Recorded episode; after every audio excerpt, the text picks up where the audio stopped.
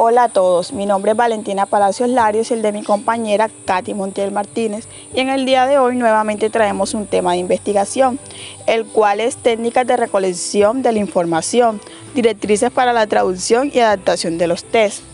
En los últimos años la adaptación de los test de unas culturas a otras se ha incrementado en todos los ámbitos evaluativos. La adaptación de test y cuestionarios para su uso en contextos lingüísticos y culturales diferentes a aquellos en que fueron construidos es una práctica tan antigua como los propios test que se remonta a la aparición de las primeras escalas de Binet y Simon en el año 1905. En este sentido, la adaptación implica no solo la traducción de test, sino que también es un procedimiento riguroso que consiste en tomar una prueba disponible en un idioma y validarlo para usarlo en otro país con una cultura e idioma diferente al original.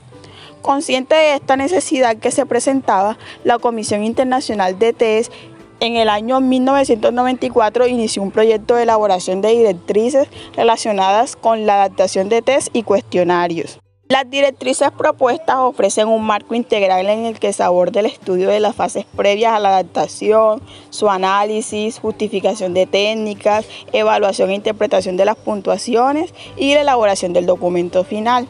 Se trata de 20 reglas agrupadas en 6 categorías. Bueno, iniciando con eh, las directrices previas, estas fijan su atención sobre dos cuestiones previas a la ejecución de cualquier adaptación, las cuales serían la comprobación del registro de propiedad intelectual y el estudio de relevancia del constructo. Bueno, comprobar sobre quién recae el derecho de propiedad intelectual del instrumento y en su caso obtener los permisos legales permitirán garantizar la autenticidad del, del producto final y proteger el trabajo de adaptaciones no autorizadas. El segundo aspecto ya tratada en la primera edición en las directrices se refiere al estudio de las características del constructo a medir en la población diana. Continuando con las directrices sobre el desarrollo de test, estas guían durante el proceso de adaptación y desarrollo del test. Ofrecen pautas para superar algunos de los malentendidos más comunes relacionados con el uso de la traducción literal, como garantías de equivalencia o el excesivo peso otorgado a la traducción inversa. Encontramos también las directrices de confirmación. Este hace referencia a aspectos técnicos relacionados con las propiedades psicométricas del test adaptado y a su equivalencia con respecto al test original. Proponen llevar a cabo estudios de equivalencia métrica entre las versiones original y adaptada que determinarán el grado de relación entre cada uno de los ítems que componen la prueba y la dimensión que representan.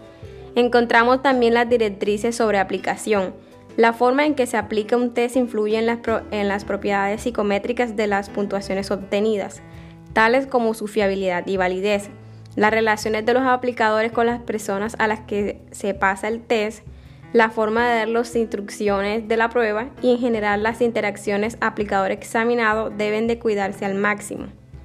En las directrices sobre puntuación e interpretación, alertan sobre los riesgos derivados de la tentación de comparar directamente puntuaciones obtenidas en contextos culturales o lingüísticos diferentes por medio de escalas adaptadas.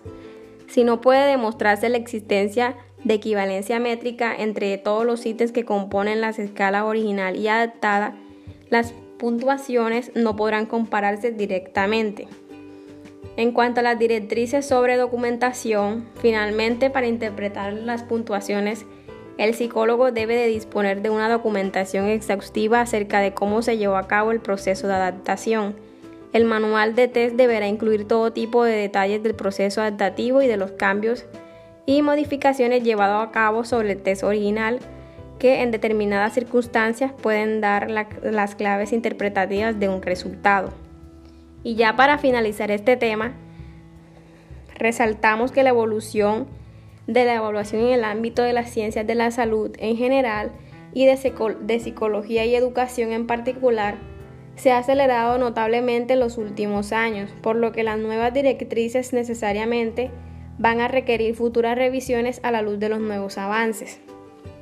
Las tecnologías están influyendo sobre todos los aspectos de la evaluación psicológica, tales como el diseño de los tests, la construcción de los ítems, la presentación de los ítems, la puntuación de los tests y la evaluación a distancia. Nuevas formas de evaluación emergen, pero los test psicométricos seguirán siendo herramientas fundamentales dada su objetividad y economía de medios y tiempo.